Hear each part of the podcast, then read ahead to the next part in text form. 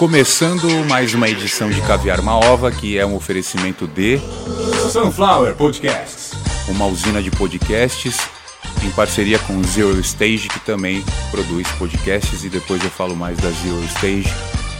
E hoje só quero explicar que tem sido muito difícil para gravar devido ao nível de ruído que já é insalubre a ponto de me causar paralisias na fala. Eu já fiquei alguns dias, já veio ouvinte que se tornou amiga para ficar comigo de emergência, de me chamar e no meio do áudio eu travei, mandando um áudio no WhatsApp.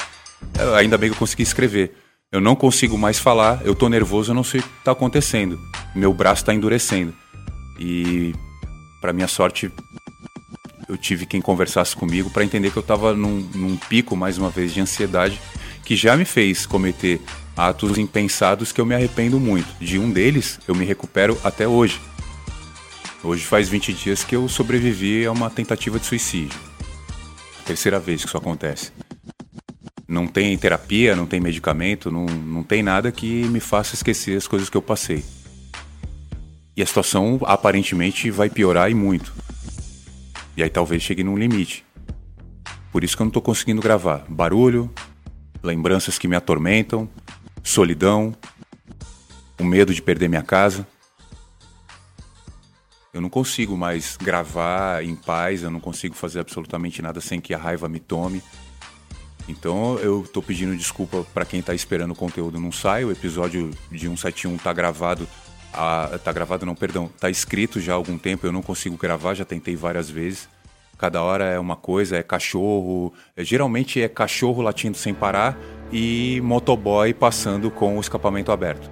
E ambulância ainda, é isso, ó, vocês estão conseguindo ouvir? Eu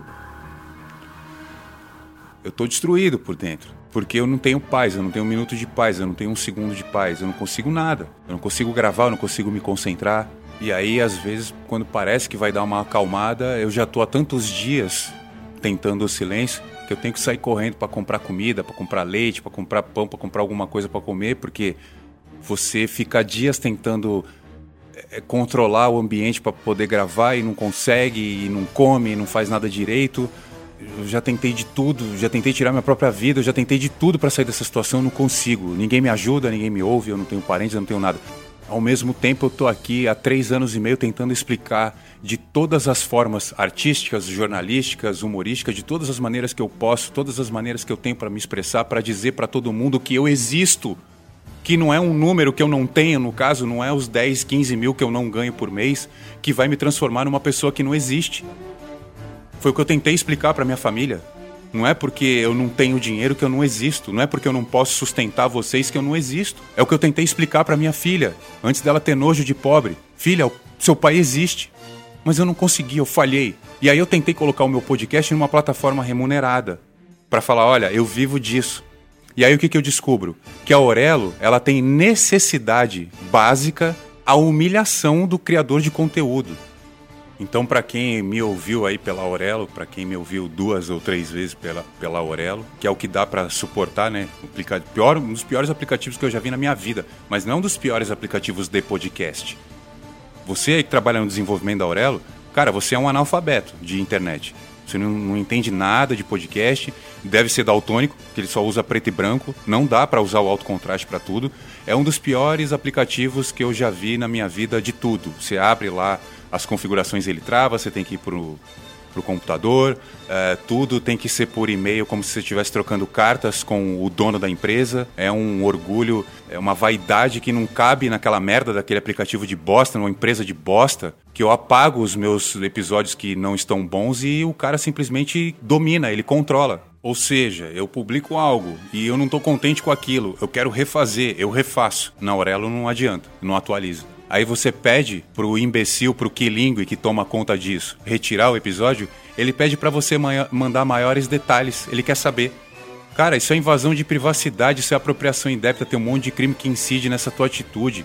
Meu, eu nunca lidei com alguém tão vagabundo, tão mau caráter quanto as pessoas da Aurelo. Então eu, eu, eu pedi é, para retirar o meu conteúdo inteiro imediatamente. E pode ficar com todo o dinheiro, a grande remuneração que eu tive durante esse mês que ficou lá. Ninguém brigou comigo, ninguém me pediu nada. Pelo contrário, eu gravei um episódio, eu refiz o episódio, eu gravei um outro episódio, eu gravei um outro episódio, aí eu gravei um episódio mais, mais longo que eu não gostei, diminuí, enfim.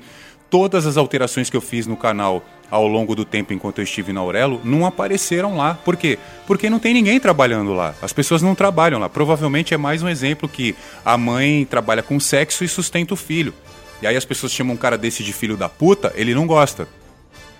Então, cara, você que produz conteúdo, você quer se dar muito bem, faça o que você quiser, menos colocar o seu conteúdo na Aurelo. Você que é produtor de conteúdo e colocou o seu conteúdo na Aurelo, não aconselho, pelo contrário, aconselho que você remova imediatamente. A minha campanha hoje é que todos os produtores de conteúdo removam o seu podcast da Aurelo. E ponto final. Não dá para colocar esse tipo de mau caráter no mercado, porque a coisa já tá difícil. Alguns podcasts aí querendo se matar e os caras querendo piorar a vida da gente. Eu queria sair na porrada com esse cara. Eu queria encontrar ele agora, hoje, e sair na porrada com ele. Mas não posso. Eu tenho, eu tenho outras preocupações na vida, como explicar que eu existo. Que eu tô sendo engolido pelo egoísmo, que eu tô sendo engolido pela vaidade das pessoas, que eu tô sendo engolido por essa onda de eu odeio pobre, eu odeio quem não é branco, eu odeio quem não tem arma, eu odeio quem não tem barco. Enfim, todo mundo se comportando como uma garotinha de 11 anos, que tem um herói como ídolo e, e só olha para ele. Parece que todo mundo hoje pensa igual minha filha. Tipo, esse cara é pobre, esse cara é preto, esse cara não tem carro, ele não pode ser uma pessoa legal. Ele deve ser igual ao meu pai. É isso. Quem é que aparece aqui para falar assim, cara, você tá enganado? Não, não, as coisas não são assim não. Vamos lá ensinar para sua filha que ela tá errada. Não existe ninguém. Vocês são todos iguais.